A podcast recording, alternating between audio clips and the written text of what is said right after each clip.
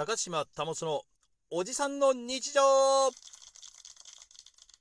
ありがとうございますね。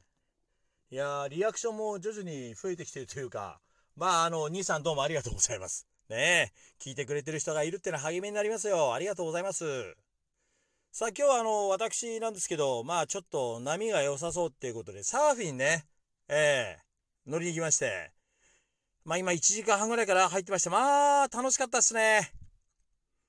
まあこの北の大地にいる私にとってはこのサーフィンの季節というのもまあ年中できんだよ。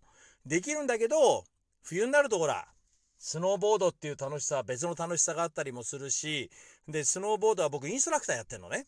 でインストラクターもやってるからお仕事なんですよ。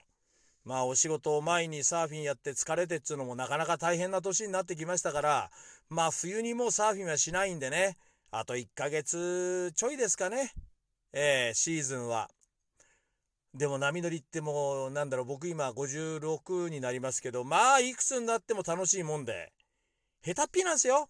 下手っぴなんだけど続けていくといろいろね、えー、楽しいことがあるななんて思いながら、えー、今日もですねサーフィンを楽しんでおりましたよ。ねえ。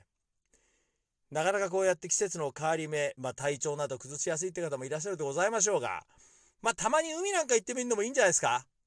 ちょっと海が遠いって方もいらっしゃると思いますけど、やっぱ海ってね、なんか落ち着きますよ。なんか落ち着く。まあこんなご時世だから密にならないようにっていうのは気をつけなきゃいけないですけれどもね。たまにちょっとこの息を抜いてですよ。ふっとこう力の抜ける時間というのもね、作っていかないとやっぱ大変じゃないですか。ねえ。そう思いません？ねえ。そうだと思うんですよ。なのでね、えー、今週末、ね、どこかに行こうという方、いらっしゃると思います。そういう方もどこかでふっと一息、息を抜いてみてはいかがでしょうか。